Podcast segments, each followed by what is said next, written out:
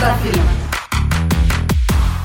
Olá, meninas da firma. Aqui, Gabriela Brasil, com Renata Guimarães e Vivi Cardinale, para mais um podcast. Hoje a gente vai falar de um assunto muito importante que já começamos lá no YouTube. Esse papo foi sobre carga mental feminina. E segurem, porque a gente tem muitas questões para conversar sobre esse assunto, ainda mais hoje que estamos gravando no Sol em Gêmeos, Lua em Gêmeos, Mercúrio em Gêmeos, então segurem aí até o final que tem muito papo. Mas bora lá. Quem começa com essa questão da sobrecarga mental feminina. Qual a sua opinião sobre isso, Rê? As meninas têm acompanhado o meu drama, porque eu ia sair de férias em março, veja bem, né? Eu ia sair de férias em março, logo depois do carnaval. A gente está quando? Em junho. E eu saí o quê? Não saí de férias. E não é assim também que eu estou programando férias maravilhosas de um mês sem trabalhar. Não, são 10 dias, eu não consigo tirar 10 dias. Eu acho que a gente falou bastante no vídeo sobre carga mental feminina, considerando divisão de tarefas em casa ou dentro de um relacionamento, né? De um casamento e tudo mais, mas eu acho que isso é, é tão mais amplo, tem esse papel. Eu vou até fazer um link com algumas coisas que a gente falou na época do Dia das Mães, né? Porque tem esse link de que da maternidade, que a mulher é feita para cuidar, e daí vieram umas coisas absurdas no Dia das Mães, de mãe de planta. É, eu acho que a carga mental feminina, vocês não viram isso do mãe de planta? Vocês estão rindo, vocês não viram? Não, nossa, gente, foi uma marca, enfim, grande. E daí é isso, porque mulher não tem outro papel, eu não sei, tem que ser mãe, entendeu? A pessoa não pode não querer ser mãe. Então, daí tem mãe de pet, mãe de planta, porque realmente é uma planta, uma samambaia dá realmente o mesmo problema do que, ou o mesmo trabalho, né, vamos dizer assim, do que uma criança. Não faz sentido nenhum, mas eu acho que isso é muito da, da pressão de colocar a mulher nesse papel de cuidar. Isso inclui cuidar de, sei lá, no trabalho, organizar o chá de fralda da colega que está grávida. Numa turma, organizar a viagem. Nem preciso ir muito longe. Agora que eu fui para Inhotim é, no mês passado, nós fomos em quatro mulheres e um cara. E esse meu amigo não estava nem no grupo do WhatsApp que a gente estava combinando as coisas. Ele simplesmente foi. Ele chegou lá, eu falei, sabe pelo menos quem vai tocar? Ele falou, não muito assim, eu sei que vai ter Gilberto Gil no sábado. E, cara, para ele tava super bom. Daí ele entrou no grupo durante a viagem e para ele tava super tranquilo. E eu fiquei pensando, pô, eu queria um dia estar nesse lugar aí do não vou fazer nada, eu só vou. Caraca, vou chegar lá, tô tudo Não é? É difícil. Eu fiquei pensando, imagina se fosse ao contrário, quatro homens, uma menina. Essa, essa mulher tava coitada. Já tinha desistido de ir. Ela já tinha falado, não vou mais.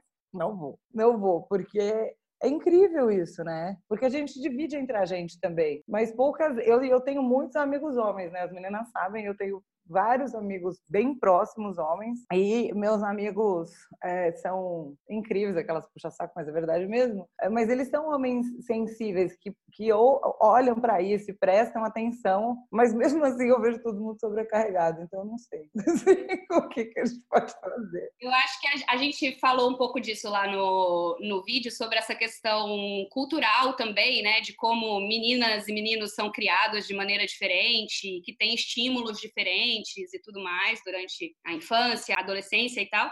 E como que é importante, né, os pais, lembrando aqui que, novamente, não somos mães, mas trazemos experiências de outras mães que sempre trocam com a gente essas, essas coisas, de como que é importante também tratar, né, de maneira igualitária, essa criação e tudo mais. Diante dessa criação, acaba reproduzindo essa diferença em todos os setores, né? Em todos os setores. Eu, essas habilidades diferentes também que são construídas. No meu curso, por exemplo, que eu falo de organização, que é uma habilidade para casa, para o trabalho, para cuidar das pessoas que estão com você, para fazer com que o seu dia seja mais otimizado, Gente, 95% mulher.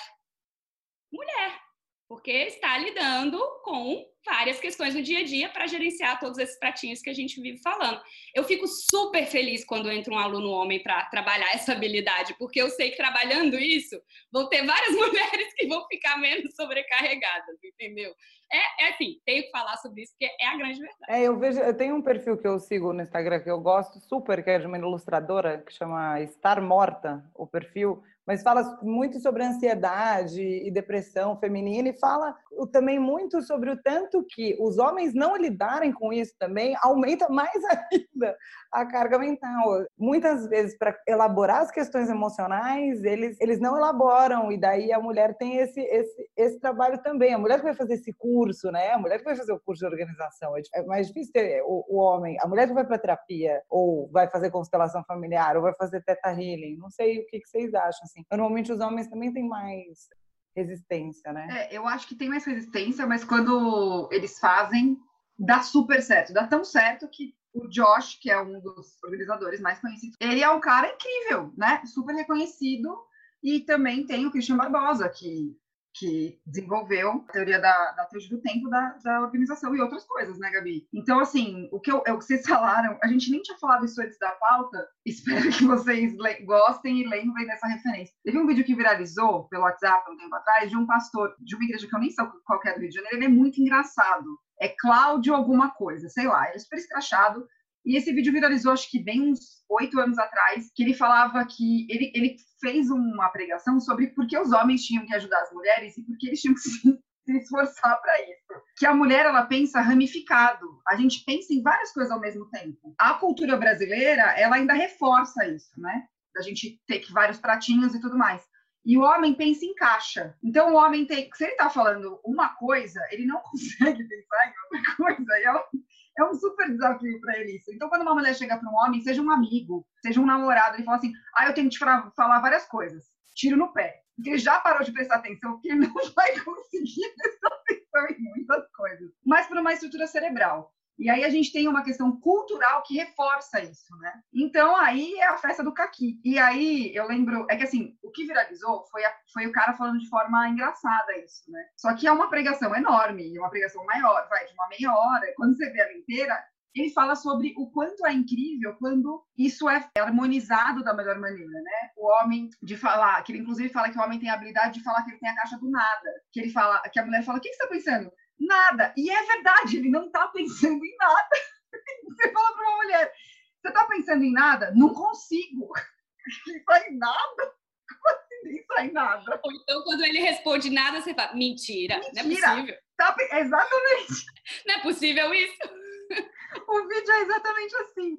E aí, mas assim, qual que é o ponto, né? O quanto a mulher se esforçar para entrar nessa caixa do nada é, é, importante, né? E o quanto o homem se esforçar para entender que, cara, são muitas coisas. Nem que ele adapte essas montes de ramificação a várias caixinhas, mas entender que existem essas caixinhas. Eu acho que é muito sobre isso, assim, sabe? Eu estava até conversando com uma amiga minha e na casa dela os papéis são invertidos. O marido é o dono de casa, vamos dizer assim, e ela é a pessoa que não consegue. Então, é assim, a contribuição vem dela ele é o chefe da casa mesmo, dono da casa, listas e tudo mais. E aí acontece com eles o que eu vejo acontecer mais ou ao contrário, que é, fez uma, uma, uma viagem, ele queria que ela contribuísse, mas aí ela esperava de, não, você fez a viagem, então você organiza toda a viagem. E aí eu lembrei daquela cena da Brené Brown, que ela fala sobre a viagem que ela vai fazer lá na palestra com o marido dela, que ela fala, ah, é primeiras férias, é tipo a rede, primeiras férias que eu vou tirar longas. Aí ela fala, meu Deus, esqueci quando o trabalho dela pra tirar férias. Mas é, na casa dela é o contrário. Nossa, não, e longa, né? Dez dias. O dela era até um pouco maior. Até um pouco maior. E aí o que acontecia? O que acontece com esse casal amigo meu? Não é que não existe a carga mental dela. A carga mental dela existe de convencer o marido dela do quanto ela trabalha e qual é o trabalho dela. É, é muito interessante de ver essa dinâmica, por conta dessa estrutura cerebral e dessa estrutura cultural, né, que reforça essas, essas estruturas cerebrais que são diferentes. Não, achei legal você, você pontuar isso da, da sua amiga, do exemplo da, de mudança, né, ali, porque normalmente a gente vê essa questão da sobrecarga muito ligada a essa parte do dono, dona de casa, da casa, dos filhos e tal, e claro, existe, existe duplas e triplas jornadas por conta disso, a gente sabe, mas é legal também ver os outros, as outras áreas de responsabilidade que a pessoa tem. Porque é, porque é isso, né? Às vezes no trabalho dela ela tá com tantos pratinhos, que é muita coisa. Pode estar com atendimento, pode estar com a, a, parte de marketing, pode estar com a parte de divulgação, com a parte de vendas, com a parte de gravação, com a parte de desenvolvimento, de estratégia, de e-mail, de... cansou. Entendeu? E a casa, quando a gente tem a casa de maneira estruturada e já achou um processo, tem uma coisa também que eu acho interessante apontar, que a casa, ela sempre tem coisa para fazer, como a gente falou, só há uma, uma única verdade no mundo, sempre haverá louça. sempre, sempre. sempre, sempre verdade no mundo. Gente, sempre haverá louça. Então, né? E roupa para lavar também. Sempre, sempre. E nem sempre haverá sol para secar. Então, essa que é a... Ah, é uma observação maravilhosa. Então, a gente, né, tem esse tempo das coisas. Mas, enfim, a gente já sabe na casa mais ou menos o que, que a gente tem que realizar. Mas quando entram outras coisas, como, por exemplo, gerenciamento de uma empresa, atendimento de clientes, cuidado com os filhos, essa demanda envolve outras pessoas, cresce muito. Então, a gente também não pode colocar, porque eu cuido da casa e eu tenho a minha empresa e é o mesmo peso. Às vezes não é. Às vezes tem uma carga num lugar que traz muito mais peso do que outra. E essa conversa, por estar norteando em locais diferentes, as pessoas não conseguem se comunicar e chegar num denominador comum. Mas não é, a casa não tem o mesmo peso do negócio, do mesmo peso dos filhos, me... não tem, gente, são pesos diferentes, cada área tem um peso diferente. Então não tem como mensurar a sobrecarga de um e a sobrecarga de outro, porque cada um tem um limite, né?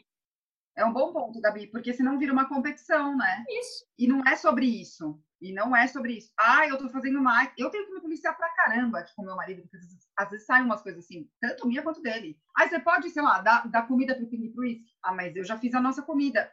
Mas puxa vida, entendeu? Então, assim, a gente se policia muito para não, não entrar nesse lugar, sabe? Do ah, mas eu já fiz isso, isso e isso, eu também. E assim, as coisas são divididas aqui. Mas acontece de um dia eu trabalhar mais, um dia ele trabalhar mais, e um dia eu ficar mais tempo em casa, um dia ele ficar menos tempo. E, e obviamente, as coisas, apesar de serem combinadas, elas vão se redistribuir. Inclusive, a metodologia da Gabi ajudou muito a gente aqui, hein, gente? Fica aqui a dica. É, e, inclusive, essa, essa, esse casal de amigos que eu comentei, ela estava fazendo uma coisa que eu queria até que a Gabi comentasse da questão dos blocos de tempo, que Renata ama, eu amo, Gabi que ensinou a gente. Essa minha amiga tentava colocar os blocos de tempo ideais na vida dela. É como se ela tivesse feito o exercício do dia ideal, pegado o exercício do dia ideal, colocado como blocos de tempo, como se todos os dias fossem iguais. Então ela pegou e tentou colocar a vida dela dentro daquilo. Então aquela carga mental de não dar conta aumentou assim, sei lá, foi mais do que foi a terceira potência, assim, sabe? Foi desesperador, Gabi. Então, eu queria que você comentasse um pouco sobre isso. Que eu dei uma ajuda, né? Ela já tinha comprado o curso da Gabi também. Falei, não, calma, vamos, vamos estudar de novo. Todo mundo baseado na organização, adoro. Eu acho que esse negócio dos blocos de tempo, para mim, é o que eu mais recebo feedback, porque ele ajuda a gente a delimitar o que é o nosso trabalho, quais são nossas atividades, aonde a gente merece dedicar o nosso tempo. E às vezes a gente superestima esse tempo que a gente tem, achando que em uma hora a gente vai fazer todas as coisas da lista de tarefas. E sem levar em consideração seu nível de energia, muitas vezes. Então, é aquela coisa.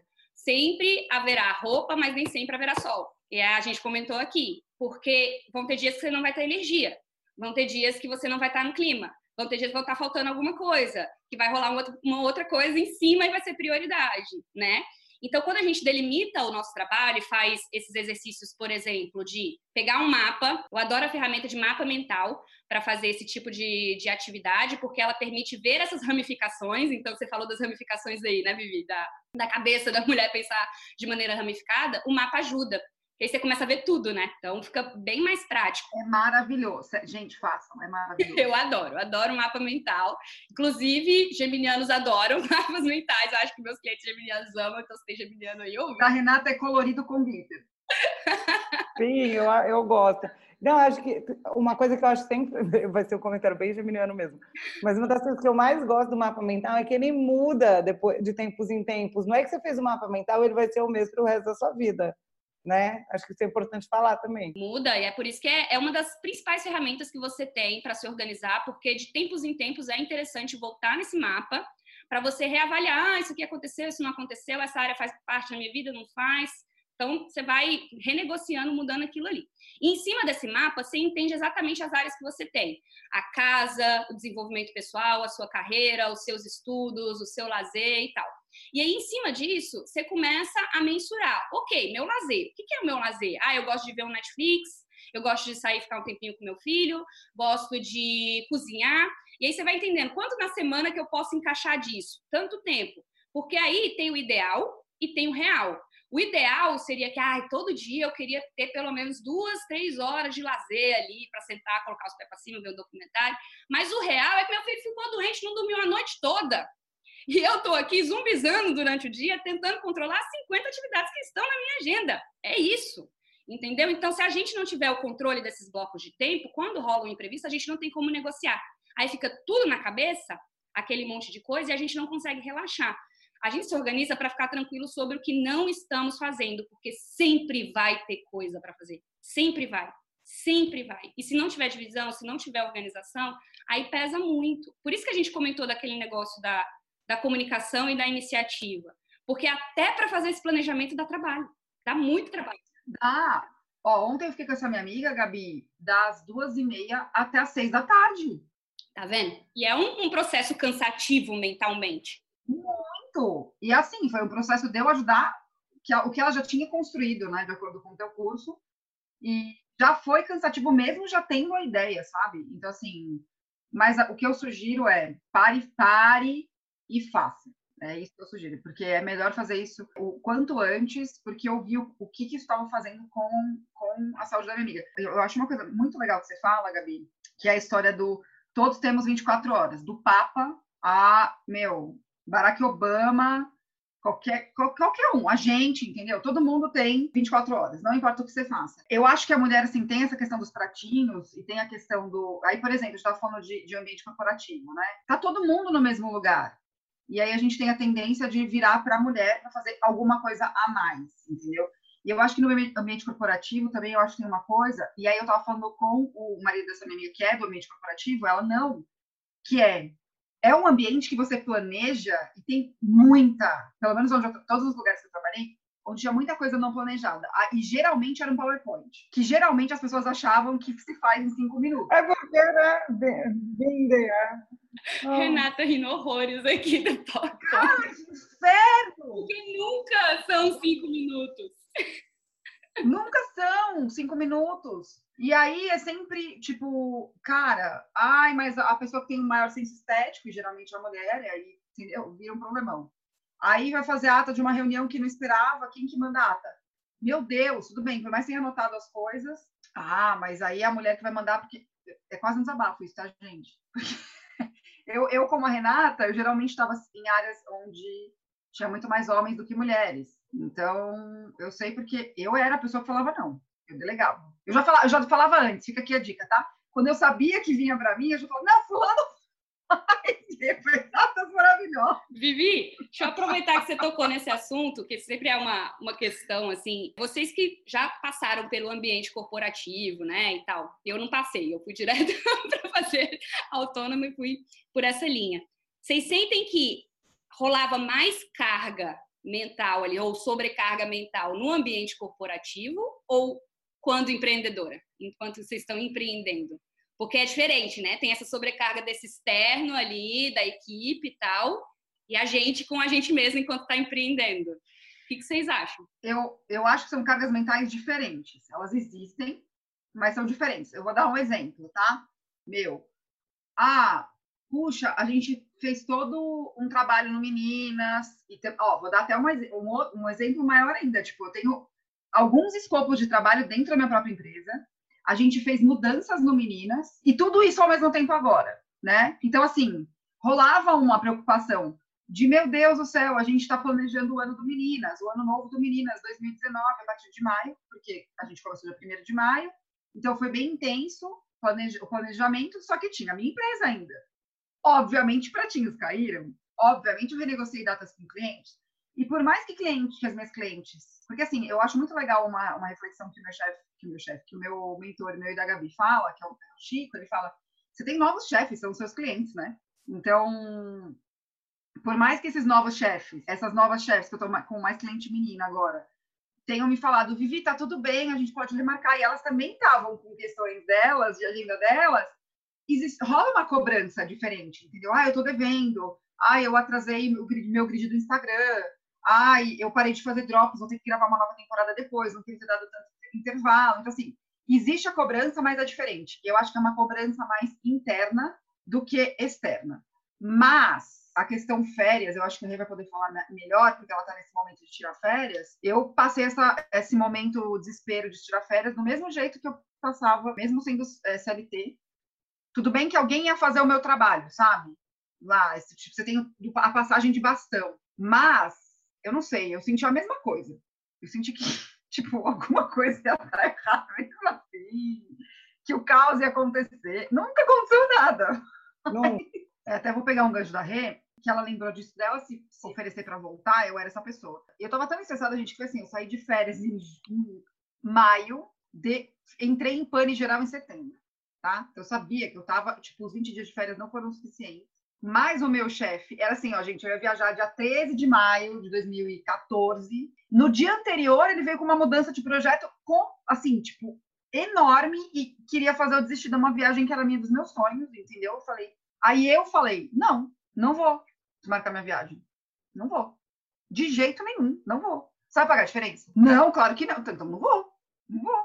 E aí, só que assim, eu me impus naquele momento, eu tive que me impor de novo um tempinho depois, e tive que me impor de novo na hora que eu fiquei doente, porque não teve jeito, eu podia ter me esforçado, tipo isso que a Rei falou, e ter ficado lá mesmo bem mal, entendeu? Mas eu acho que fica a reflexão também para as empreendedoras, que às vezes a gente é o nosso pior chefe a gente não percebe, sabe?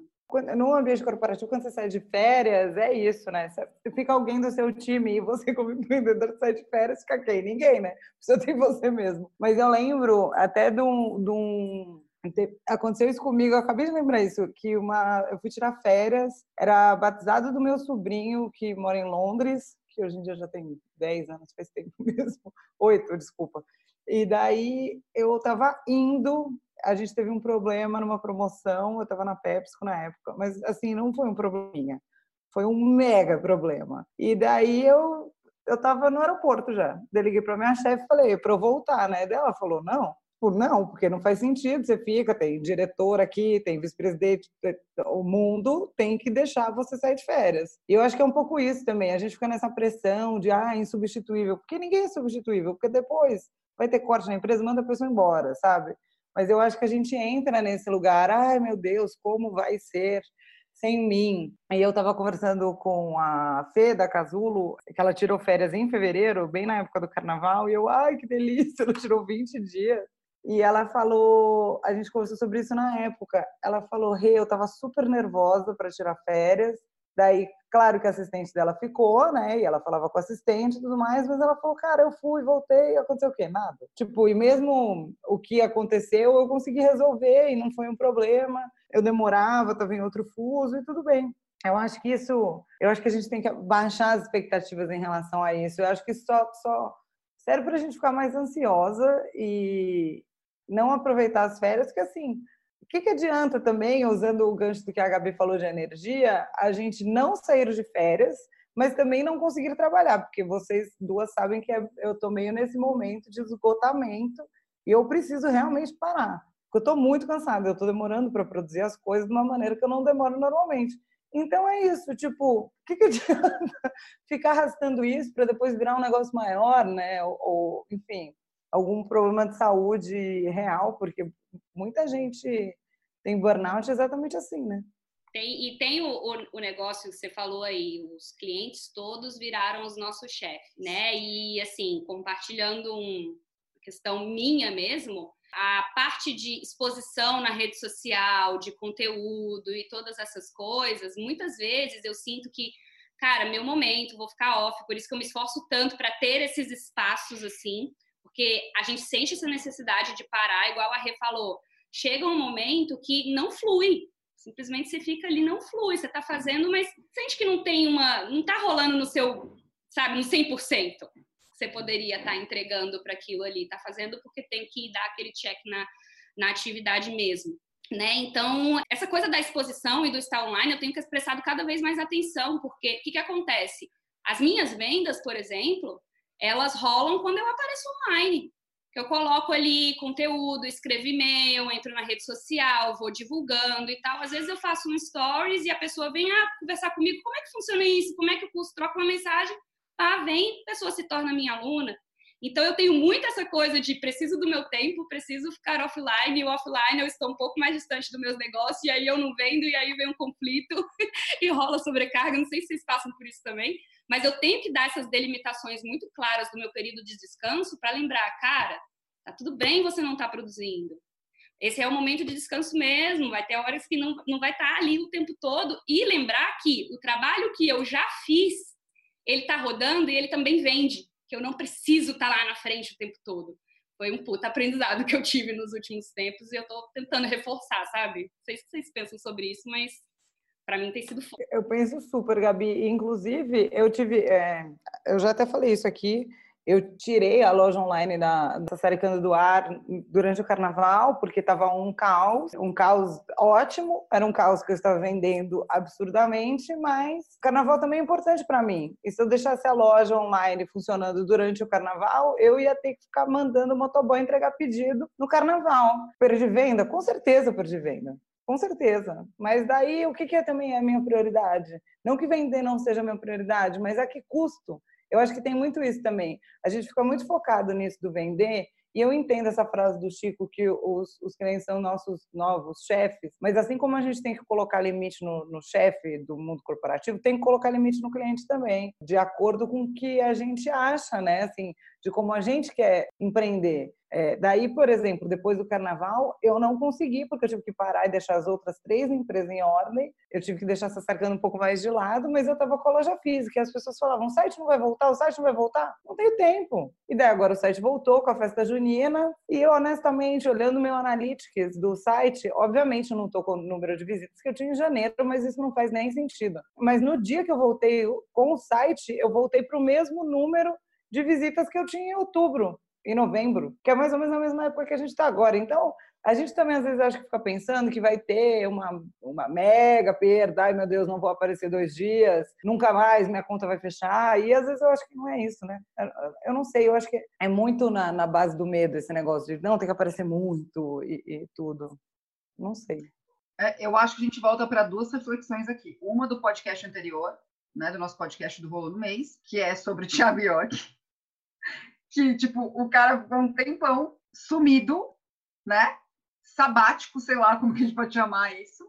Só que de forma estratégica. Não é que ele estava ali, entendeu? Ele estava ele tava produzindo alguma coisa. Ele estava ali. É que a gente também tem essa questão da rede social ainda agora, né? Na carga mental feminina e da triplica, essa história da, da rede social. E estourou, não estourou? Não foi uma volta? Como diz a Rê, voltou também Sandy Júnior, e, cara, deu, deu pau porque não, dá, não deu conta de vender, e Renata está esperando. Los Hermanos. Los Hermanos lotou em vários estados. Vários. Los Hermanos Sim. também. Então, é. eu nunca lembro, eu não gosto de Los Hermanos, eu não lembro, gente, desculpa. Yeah! Só a cara. Não, eu não vou mais, eu não vou, porque eu sofri tanto para comprar o ingresso quando foi a turnê de despedida do que era para ser despedida de verdade, foi tão caro para comprar o ingresso que agora de três em três anos eles voltam a fazer a turnê de despedida, eu não vou de ódio, porque eu sofri. Né? E daí eu falo, não vou. Ai, gente, eu fiquei tão chateada. Em Brasília foi no dia seguinte que eu fui embora. Ai. Ah, não. no dia seguinte que eu peguei o voo, eu fiquei, ó, chateada. Ah, não. Ó, então assim, eu acho o seguinte, se você tem Aí, falando disso que a Gabi está falando e que a Rita está falando, você tem um posicionamento, que é o que elas estão falando no fim das contas, tem um bom posicionamento de marca, você tem estratégia, tudo ficará bem, porque tudo, na verdade, está muito bem, né? E aí a gente entra um pouco no capitalismo consciente, que é algo que eu adoro. Vai sair um vídeo no meu canal sobre o resumo, inclusive, do livro do Capitalismo Consciente, que ele fala muito disso, do, do a que custo é o seu lucro. Porque a gente pode falar do consumo consciente, da sustentabilidade, porque o pequeno produtor respeita muito e, é, e tem essa pegada na Saricando, né? Que a Rita tem toda essa, essa preocupação. Se ela mesma morrer pelo negócio, também, que sustentabilidade é essa, minha gente? Não, e que, mulher, que mulheres que eu vou estar impactando, né? Agora a gente começou, né? É, não, a gente já trabalha não só com mulheres vítimas de violência doméstica e vulnerabilidade social, mas mulheres trans também. E daí é meio isso, tipo, como é que eu vou poder ajudar alguém se eu estiver doente? E não é nem ajudar, porque eu detesto essa palavra, é, mas como é que a gente vai poder trabalhar em conjunto se eu estiver doente ou se eu morrer? Não, não dá. Então, é meio isso, né? Eu acho que a gente, eu acho que daqui a pouco vai virar o slogan do Meninas, mas a gente fala isso em todos os podcasts, mas é coloca a máscara de oxigênio em você primeiro, porque eu acho que isso tem, é, é bem isso, né? Tá vendo que você tá cansado, que não tá, para, para. Não vai ser não vai ser também, eu acho que isso também é importante. Perder uma, uma venda não, é, não vai fundar o seu negócio. Acho que está tudo bem perder uma venda também, se isso, isso conta na sua sanidade mental. Acho que é isso, Sim, né? Sim, e quem quer muito comprar de você vai, vai entender isso e vai falar, tudo bem. E vai, vai, vai esperar, vai esperar, gente. Pessoas... É? Eu tenho é, cliente é que espera dois e vai, vai esperar, vai esperar, gente. As pessoas eu tenho cliente que espera dois carnavais para comprar coisa da Sataricando, porque estava sem dinheiro no primeiro, porque queria muito, porque queria um específico, porque ficou em cima da hora. Eu, eu, eu concordo super com isso. Vocês têm esses exemplos dos, dos grupos. Sim. Ó, Gabi, quantas pessoas entraram no grupo seu, pelo menos na minha aconteceu isso, e mesmo com a consultoria, que nossa, estou tentando fazer desde sei lá. Ah, bastante gente. Tem gente que fica namorando conteúdo há muito tempo, aí namora os cursos, aí depois faz o curso, quer fazer outro curso. Mas é assim, tem um planejamento aí por trás também para fazer, né? Esses materiais. Assim, a, a questão do, do meu público, por exemplo, eu vejo muito a galera indo atrás disso. Ontem saiu até um, um post da Flávia Melissa que eu postei hoje, que ela disse assim: a tranquilidade que você precisa está nos cinco minutos que você não se dá. Eu falo muito isso para a galera que me segue, que é justamente buscar encaixar esses espaços. Então, se você está em busca de fazer um curso, por exemplo, meu, da Vivi, sei lá, de qualquer pessoa, você vai tentar encaixar isso financeiramente, na sua agenda. Ou nosso. Estudos, ou nosso do Meninas, já se organiza aí na agenda para pôr. Mas vai ser organizado, porque o que você falou antes, né, Vivi, é o, o consumo consciente também. Se você ficar gastando o tempo todo, você não fica. É, o preço de qualquer coisa é o tempo de vida que você dá. Então, e o tempo de vida que você dá custa um valor, é o valor do seu trabalho e tal. Então, se você não organiza o seu trabalho, pode rolar sobrecarga. Se você não organiza esses cursos, pode rolar sobrecarga. É, a comunicação pode rolar sobrecarga. Então, não que a gente esteja falando assim, não que eu esteja falando que sobrecarga feminina vai ser resolvida com organização da sua, porque tem muita coisa por trás que a gente não tem, né? Todo esse controle assim. Mas se a gente começar a olhar por essa parte de vou me dar esses cinco minutos quando eu estiver cansado, não vou perder essa venda, vou me organizar para semana que vem eu tenha um, um, um plano para voltar com isso daqui e ficar tranquila com o que você não está fazendo. O negócio é que essa cobrança interna, gente, ela é muito puxada. Eu vejo pelo pelos meus clientes aqui com atendimento de WhatsApp. Então, eu desligo no sábado e no domingo, eu não respondo. E também porque várias empresas não respondem no domingo, então eu me dou o direito de ficar ali no meu sábado e domingo sem responder. Quantas e quantas vezes eu não recebi feedback dos meus clientes me falando: Nossa, eu queria que os meus clientes entendessem isso. Acontece, mas ao mesmo tempo, aí eu volto com a questão: Mas você já praticou? Porque do outro lado, o cliente está doido para fazer isso também. Então, eu vejo como o meu cliente vai liberando também essas, esses medos de aproveitar o próprio tempo, sabe? Esse medo de curtir para cinco minutinhos. Enfim, é o que eu vejo por aqui. Mas eu acho que tem um lugar também que vem dessa cultura workaholic que a gente vem de muitos anos, né? Que é ah, não, mas então você está descansando, você não está trabalhando, mas você não acha que você devia ser mais produtivo? Você deveria estar tá trabalhando mais. Como assim está descansando? Como assim está cansado? Eu acho que, que tem um pouco isso, né? Tá desmotivado, tá saindo tão cedo. É, glorification of busy também. Nossa, eu detesto. É isso, tipo, você tem que fazer mais, mais, mais, mais. Pô, mas às vezes, sei lá, a pessoa não quer, né? Eu, eu acho isso também bem legal quando alguém. Eu, agora eu não vou lembrar exemplo, mas eu já vi é, empreendedores, a pessoa perguntando, mas por que você não abre, sei lá, um outro restaurante, abre uma rede? Pô, eu não quero. Eu já cheguei onde eu queria, para mim tá bom isso daqui. Eu acho que às vezes a gente também não olha para ver o que, que a gente quer, que vida a gente quer, que horário, como a gente quer trabalhar, né? Não, e é a cultura daquilo, é trabalhe enquanto eles dormem e ganhará o sucesso que eles nunca terão sabe? Eu acho muito doido isso. Assustador, eu acho isso. Durma, senão não haverá sucesso. Apenas isso. E nem amanhã, porque você não vai estar também. Apenas durma. Eu fui impactada por uma propaganda do canal do Gary Vaynerchuk, inclusive eu adoro o nome dele. E, e no final do. Ele, ele é muito foda, né? Assim, eu acho muito legal. Só que ele é um cara que ele tem aquela coisa da alta produtividade, não sei o que lá, só que a gente não vê que ele dorme também. Eu acho que é legal falar isso, mas nem era isso que eu ia falar. O que eu ia falar é que no final do vídeo tem uma frase que eu achei muito legal que eu, que eu vi, que é como você faz o seu dinheiro é mais importante do que quanto você ganha. E antes passa um, né, um teaserzinho lá do canal, tá chamando para inscrição, dele falando exatamente sobre isso, que não adianta as pessoas pegarem o modo dele trabalhar, que ele é um cara que tem uma tolerância altíssima, né? Ele provavelmente é o cara que é aquele perfil, eu até estudei sobre isso quando eu estava no mundo corporativo, que é aquele perfil que não come, tá tudo bem, que não dorme, tá tudo bem, é dele. Só que ele quis deixar claro na, na, na fala dele que foi, eu sou assim, você não precisa ser assim, porque não é sobre isso.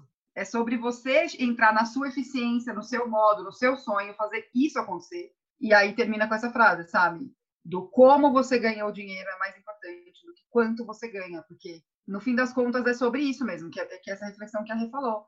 O quanto você quer? Porque também tem essas reflexões, né? Que, por exemplo, quando você trabalha com consultoria, de novo a gente volta às 24 horas. Senão você vai ficar com essa coisa. Ah, eu quero atender mais cliente. Mas cabe mais cliente na sua agenda? Você quer mesmo?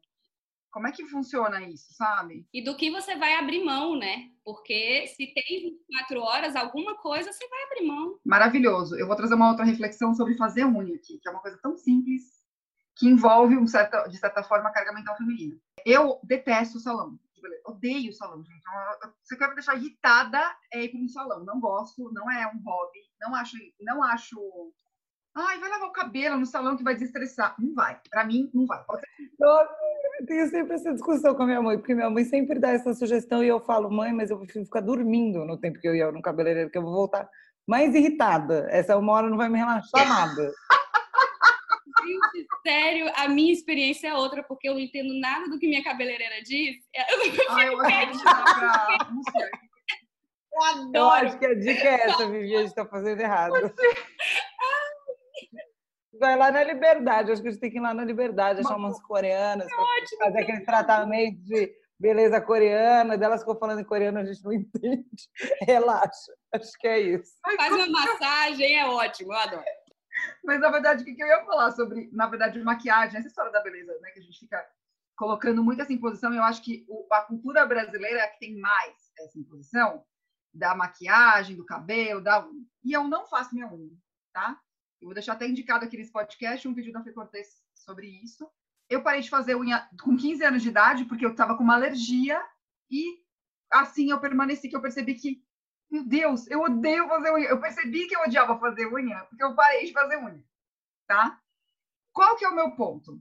Nunca ninguém deixou de me contratar porque eu não faço a minha unha. Uma, tudo bem, eu, eu tenho aceio, não é sobre isso que eu estou falando, é sobre ter aquela unha óbvia da cor da moda, do degradê, seja lá o que for. E aí eu atendi uma cliente que ela falou assim: não, não cabia, gente, sério, na, na agenda dela fazer unha. E ela estava se martirizando e ela achava que era sobre isso, né? E ela não gostava de fazer unha.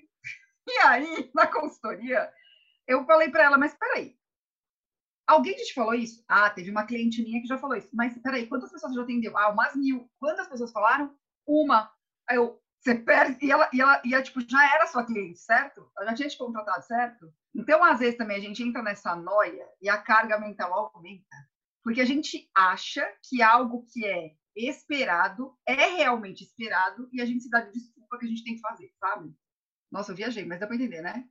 Porque deu. É a expectativa que você cria em cima daquilo também. Né? É que às vezes o outro nem tem, entendeu? Aí a gente entra nesse lugar aí, de expectativa da, de adivinhar a expectativa ali. Nossa, e isso vai para casa, olha que, que interessante, vai para casa, vai para o trabalho, vai para as relações, vai em tudo. Aqui no onde eu moro, tem um grupo de brasileiras que às vezes a gente se encontra, né, para trocar pessoas expatriadas, imigrantes e tal. Não é no Brasil, é como a cultura, né, não é não é a mesma coisa, que é todo mundo do it yourself, aquilo que a gente comentou lá no vídeo e tal.